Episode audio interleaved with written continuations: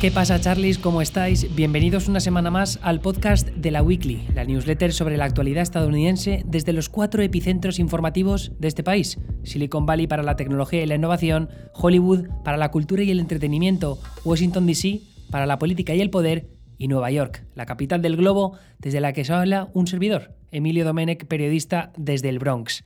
Espero que durante esta pandemia sigáis seguros y sanos. Hoy de lo que os quiero hablar es de las últimas novedades que se están produciendo tanto en Washington, D.C. como en otros puntos del país que ya están lidiando con la reapertura económica después de haber pasado por los mayores puntos de la crisis de este coronavirus que todavía acecha en las sombras. Es verdad que hay algunos estados, como puede ser Texas, como puede ser mm, Dakota del Norte, Iowa, donde los casos están en aumento, pero aún así estamos viendo que sus gobernadores están tomando la decisión de tirar para adelante y reabrir sus economías. Entonces, en este podcast quiero explicaros por qué están reabriendo sus economías si los datos no van con ellos, o sí que van con ellos. Pues venga, a ello que vamos. Hace unas semanas la Casa Blanca publicó una guía realizada por su comité de expertos contra el coronavirus en la que listaban una serie de recomendaciones para los estados de cara a reabrir sus economías. Se conocía como Opening Up America Again, es decir, reabriendo América de nuevo, un juego con la consigna esta de Trump del Make America Great Again.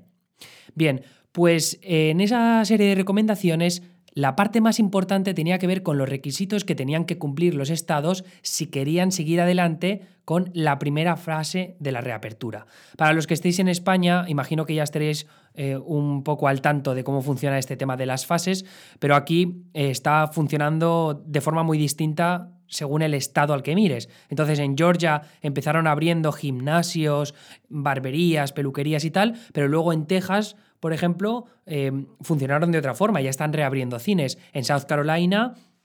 empezaron solo con las tiendas. Así que ya digo que es un proceso difícil de analizar en el plano general porque cada estado está tomando, pues eh, está siguiendo unas estrategias diferentes. Pero mm, me parece muy importante analizar esta serie de requisitos que dio la Casa Blanca porque ahora estamos viendo como muchos de los estados que están reabriendo sus economías o que planean hacerlo dentro de poco no cumplen esos, esos requisitos y que si los cumplen lo hacen por poco y por debajo de las recomendaciones que dan otros expertos. Porque uno de los problemas, una de las críticas que hay eh, en torno a este plan o esta guía del Reopening eh, Up America Again es que hay expertos que creen que son recomendaciones no demasiado estrictas y no demasiado exigentes para lo que de verdad se necesita para frenar el coronavirus y que no haya rebrotes. Pero eso ya eh, lo trataría un poco más adelante. Primero que me quiero centrar, ya digo, en los requisitos. Entonces, los requisitos se basan en tres apartados. Uno tiene que ver con los síntomas, otro tiene que ver con los hospitales y el último que me importa tiene que ver con el hecho de que haya casos diagnosticados por coronavirus. El tema con los hospitales es que hay dos tipos de requisitos que se tienen que cumplir seguro. Es uno y el otro que ahora más adelante los analizaré, no os preocupéis. Con el tema de los síntomas, lo mismo. Hay un requisito y otro que se tienen que cumplir. Pero con el tema de los casos diagnosticados, hay dos requisitos, que es o cumples uno o cumples el otro. Hombre, si, cumple, si cumples los dos, de puta madre. Pero para, dentro de lo que son las recomendaciones de la Casa Blanca, puedes cumplir uno u otro. Entonces, el primero es el más evidente. Tiene que haber un descenso de la curva de contagios, es decir, de casos documentados por coronavirus, en un periodo de 14 días. Es decir, que la curva de contagio en 14 días tiene que ir hacia abajo. Eso conseguiría que un Estado cumpla ese requisito. Bien, si no lo cumple, puede optar a la otra opción, que es lo que han hecho muchos de los estados que en estos momentos están reabriendo sus economías, que es que tiene que haber un descenso de la curva del porcentaje de casos positivos con respecto al total de test hechos a los ciudadanos de ese estado. ¿Esto qué significa? Pongamos que yo soy el gobernador de un estado y en mi estado un día se hacen 100 test y de esos 100 test 20 personas dan positivo por coronavirus. Eso significa, evidentemente, que el 20% de test han dado positivo. Bien, pues ahora, dos semanas después, tomamos 500 test. Y de esos 500 test, 95 dan positivo por coronavirus. Evidentemente, se ha producido una trayectoria ascendente de la curva de contagios, de casos documentados de, de COVID-19. ¿Por qué? Porque hemos pasado de 20 casos a 95 en dos semanas. Pero, como hemos hecho 500 test,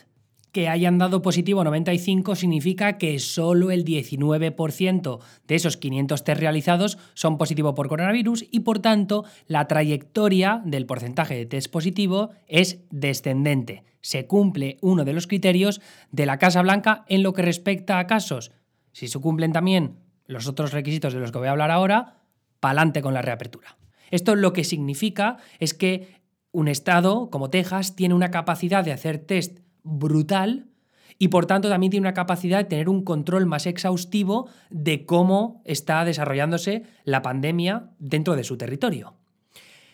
Esto es importante porque lo que nos dice es que aunque un estado como Texas esté viendo cómo aumenta su número de casos, por el momento, como cumple esos otros criterios que ahora comentaré de los hospitales y los síntomas, pues su sistema sanitario de momento no está cerca del colapso en absoluto. Entonces no tienen miedo en lidiar con los posibles casos que vayan saliendo a lo largo de las semanas porque hacen tantos test, al menos según las recomendaciones de la Casa Blanca, que, como digo, pueden llevar un control más ajustado, más concreto de cómo se desarrolla la pandemia en Texas.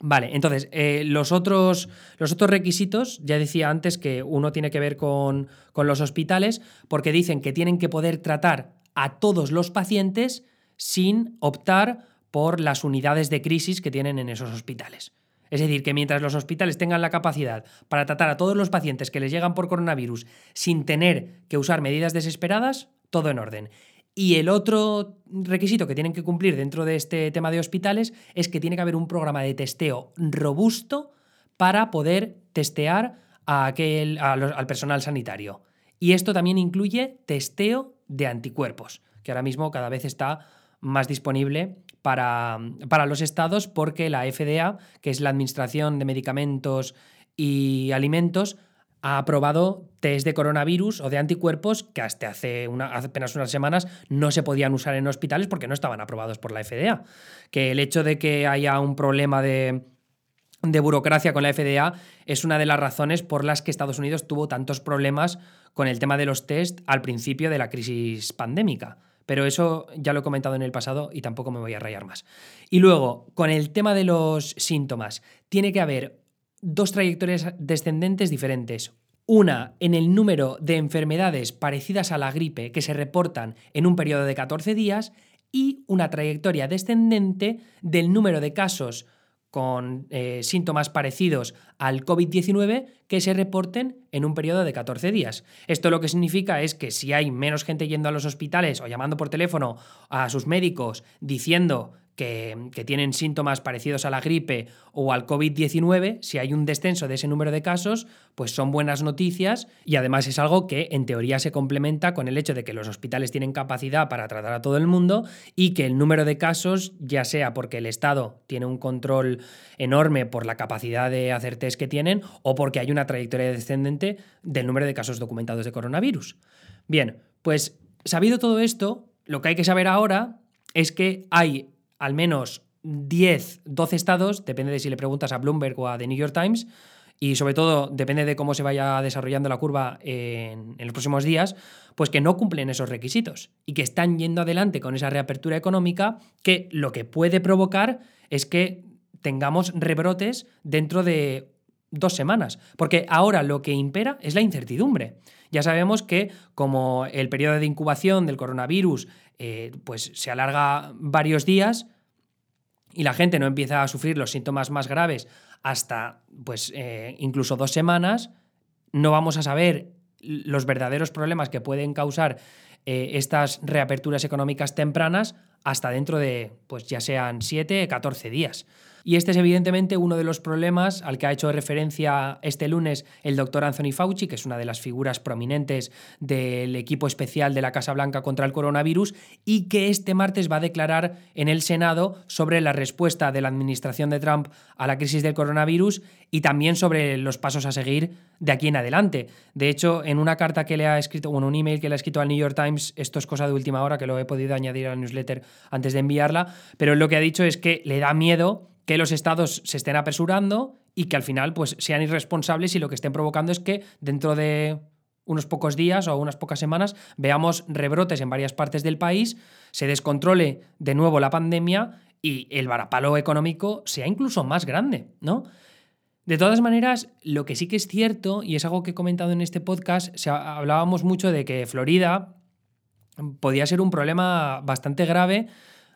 por todo el tema de que las playas seguían abiertas en muchas partes del estado, que la gente estaba siendo muy irresponsable, que los chavales de las universidades habían ido ahí a disfrutar del spring break y estaban todos ahí juntos bailando y de fiesta.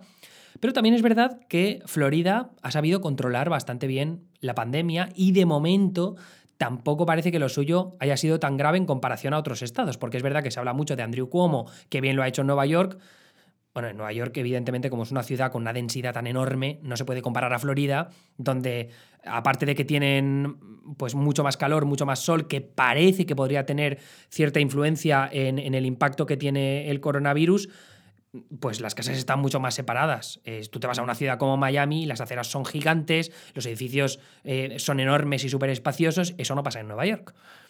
Eh, entonces, eso es una diferencia importante, pero también es verdad que Florida, pese a todo lo que se les criticó en su momento, pues han sabido controlar todo el tema del coronavirus bastante bien. Ah, ahora, falta ver cómo se desarrollan los acontecimientos en las próximas semanas por todas estas razones, estas razones que os estoy dando. Florida es uno de esos estados eh, que tiene una trayectoria ascendente del, número de casos diagnosticados por coronavirus, pero que sin embargo están haciendo muchos test y gracias a eso pues tienen un control más exhaustivo de, la pandemia y de cómo se puede desarrollar a lo largo de los próximos días. En definitiva, el resumen es que mm, de momento no sabemos qué es lo que puede pasar, pero a lo largo de los siguientes días, si veis imágenes de Estados Unidos, vais a ver que cada vez más la gente va a salir a la calle.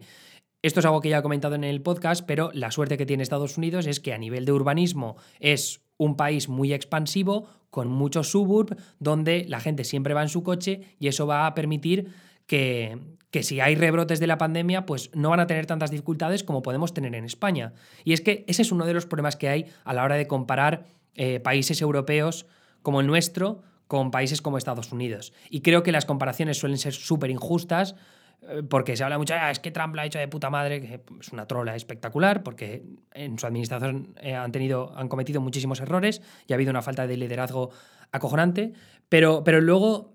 eh, se, desestima demasiado rápido el hecho de que hayan podido influir factores como el urbanismo o como la cultura, el hecho de la cercanía entre, entre, entre la sociedad y demás, que me parece que más adelante, en el futuro, conforme se hagan estudios al respecto, pues será bastante esclarecedor a la hora de decidir por qué en España o en Italia hemos tenido más problemas para lidiar con esta crisis. Ni que decir de que somos países mucho más turistas y, hay mucha más gente visitándonos a diferencia de otros países como puede ser, yo que Hungría o Austria o Rusia, ¿no? que son algunos de los otros ejemplos que se sacan a colación muy a menudo para criticarnos. Entonces, eh, esto no estoy exculpando al gobierno español en absoluto, pero quería traerlo al podcast porque me parece importante para tener un poco de perspectiva con respecto a las críticas que se, se usan habitualmente. Creo que el problema del coronavirus es muy complejo y ya se ve en, los ejemplos de Estados Unidos por, por todo lo que está pasando, tanto a nivel general como a nivel concreto cuando te metes en cada uno de los estados, porque se toman diferentes decisiones, ya sea a nivel federal, a nivel estatal e incluso a nivel local, que luego tienen implicaciones sobre el número de casos o el número de muertes que nosotros solo lo vemos desde el plano general, porque te pones a comparar diciendo, mira, es que el ratio per cápita no sé qué, es que el número de muertes en Estados Unidos no es tan grande como en Francia. Pero eh, ya digo que hay que tener un poco de perspectiva y em, esperar un poco, tener un poco de paciencia para que se hagan los análisis pertinentes más complejos de por qué en unos sitios pasa esto y en otros pasa otro. Y no adelantarse y sacar conclusiones radicales y eh, definitivas sobre lo de que de verdad ha ocurrido. Pero, en cualquier caso, lo que digo es que eh, cuando hablemos de Estados Unidos, cuando habléis con vuestros familiares o vuestros amigos sobre Estados Unidos, quiero que sepáis que es muy importante no solo las decisiones que se toman desde la Casa Blanca, sino quizá más las decisiones que se toman a nivel de los estados. Y aquí no solo son gobernadores republicanos los que están reabriendo sus estados pronto, pese a las recomendaciones de la Casa Blanca, sino que también lo estamos viendo en estados gobernados por demócratas, como puede ser Kansas, como puede ser Maine, y creo que ya está. El resto, que son como ocho o nueve estados más, son todos gobernados por republicanos. Que eso es algo que ya he comentado en el podcast anteriormente, que es cierto que en lo que respecta a gobernadores que quieren tomar ya las decisiones de reabrir y que se han dado más prisa que nadie, en general suelen ser republicanos. Pero esto es, tiene sentido porque al final siguen un poco la línea discursiva de Donald Trump de que mantener el país cerrado al final pues puede ser peor el, el remedio que la enfermedad que esto ha sido muy polémico a lo largo de los últimos meses y sigue siendo polémico ahora. Esta, una rueda de prensa que tuvo eh, Trump este, este mismo lunes, él decía ya casi como que era misión cumplida, que han hecho un gran trabajo y que ahora hay que tirar a la siguiente fase, que es la recuperación económica del país. Eh, algo que tenéis que tener claro también es que si por algo está interesado Trump en la recuperación económica es porque sabe que de cara a su reelección el próximo mes de noviembre, su mejor argumento hasta hace unos pocos meses era que la economía iba como un tiro. Ahora que la economía no va como un tiro, que se están perdiendo más empleos que nunca, desde la Gran Depresión de primeros del siglo XX, pues evidentemente necesita reconducir de alguna forma el país para poder ganar algunos argumentos de cara a, las elecciones contra Joe Biden. Que en cualquier caso, y visto lo visto, a mí me parece que va a ser un examen de Trump sí o Trump no. No va a ser otra cosa. Porque Joe Biden, como también he comentado aquí, sigue desaparecido en combate. En definitiva, ese es un poco el resumen de lo que os quería contar yo en el podcast. En la newsletter, para los que estéis escuchando esto en iBooks o en iTunes, pero no sepáis lo que es la newsletter La Weekly, podéis entrar en laweekly.com. Y esta semana también hablo del miedo que ahora hay ondeando en la Casa Blanca porque dos personas distintas han dado positivo por coronavirus. Una es Katie Miller, que es la secretaria de prensa del vicepresidente Mike Pence, y eh, la otra persona es, bueno, es un ayudante de cámara de, de Donald Trump, que pertenece a una unidad de élite militar de la Marina y que trabaja de forma muy cercana tanto con Trump como con su familia y no trabaja solo en el ala oeste de la Casa Blanca, sino también en la residencia presidencial y va en los viajes con la familia y sirve bebidas y comida. Entonces, ha habido mucho miedo al principio porque a ver si se ha contagiado Trump, parece que no, sobre todo en la Casa Blanca, como hacen test de forma diaria, tienen unos test rápidos de, de, los laboratorios Abbott que dan resultados en menos de 13 minutos, que es acojonante, aunque es verdad que hay críticos sobre la fiabilidad de los test, pero en cualquier caso, ya digo, miedo en la Casa Blanca, no solo por el hecho de que pueda haber un brote dentro del edificio más importante de todo este puto país, sino aparte también porque estarían enviando un mensaje contradictorio a la ciudadanía. Están diciendo que quieren reabrir el país, que tienen controlado, que misión cumplida y no sé qué, pero en realidad puede ser que haya eh, un descontrol del coronavirus, de esa pandemia, dentro del ala oeste. En fin, complicaciones, ya digo. Eh, como decía, la newsletter. Eh, hoy también os hablo del meme Karen, que imagino que lo habréis visto, lo habréis visto muy repetido a lo largo de, las últimas semanas, porque sobre todo con el confinamiento y con el hecho de que hay muchas mujeres blancas quejándose de todo, queriendo salir a la calle y, y, diciendo que las vacunas no, las vacunas son el mal y que Bill Gates nos quiere controlar a todos, pues Karen viene perfecto para esta temporada. Así que pegadle un vistazo a los memes que he compartido y a la explicación de algunos de los hashtags y de las corrientes de pensamiento que han salido a raíz del tema de Karen porque está muy divertido. No os he podido poner esta semana muchos TikToks, vídeos y memes extra porque la newsletter se me quedaba corta, he puesto demasiados enlaces esta semana, pero nada, eh, os lo voy a dejar ahí. De nuevo, muchas gracias a todos los que estáis ahí semana a semana. Ya somos 2.000 suscriptores de la Weekly, 2.000 Charlies, que es una vuelta a la forma a la que llamaba a mis suscriptores de YouTube. Pero esto lo voy a hacer a partir de ahora porque este fin de semana voy a empezar a streamear en Twitch twitch.tv barra nanísimo. Eh, Twitch es una plataforma de Amazon donde están los principales streamers del mundo, sobre todo los que juegan a videojuegos, pero mm, quiero probar un poco el formato para ver qué, qué tal me desenvuelvo en él y sobre todo para ver si os gusta y a ver si más adelante pues quizá es algo que pueda explotar profesionalmente. No lo sé, pero ya os iré avisando por Twitter, Instagram o incluso por la newsletter, os enviaré una especial para que sepáis un poco por dónde van a ir los tiros. Pero vamos, que eso es una cosa que está en el futuro cercano. Lo que también quiero contaros, para los que no lo sepáis, porque a veces creo que no queda demasiado claro, la Weekly Premium es una parte de la newsletter con la cual os llega un podcast extra a la semana por 5 euros al mes. Eh, uno de esos podcasts especiales se parece a lo que os envié el domingo de Amau Darbery. Eh, la reconstrucción de, la de, la muerte de este afroamericano de 25 años, que era un podcast especial que salió solo para suscriptores premium el pasado viernes, pero que hice público el domingo un poco porque me parecía una noticia de, de alcance muy interesante y luego también mm, para que supierais un poco qué es lo que ofrezco de contenido a los que son suscriptores premium, que me parece importante que sepáis lo que es por si os queréis colaborar. Además, el dinero de la Weekly Premium no solo sirve para apoyar la newsletter y para tener acceso a ese contenido, sino también para apoyar mi trabajo que hago en Instagram o Twitter por amor al arte. En fin, eso es lo que podéis hacer si queréis pagar y si no, también podéis eh, hacer, escribir una reseña en iTunes porque eso me viene de puta madre para que el podcast suba en destacados y podamos subir en los puestos del top de noticias de España que el otro día habíamos superado a me parece que a Carlos Alsina, que esto es solo porque los podcasts que empiezan los destaca más iTunes. Entonces, si seguís escribiendo reseñas, molaría muchísimo poder superar a, Carlos Herrera. Sea, la hostia. Sería una muy buena captura. Así que escribid lo que queráis, aunque sea chorra. Y con esas reseñas, vamos, the sky is the limit, amigos. En fin, eh, que paséis un buen martes y me escucháis aquí la semana que viene, el domingo, en la Weekly. Hasta luego, Charlies.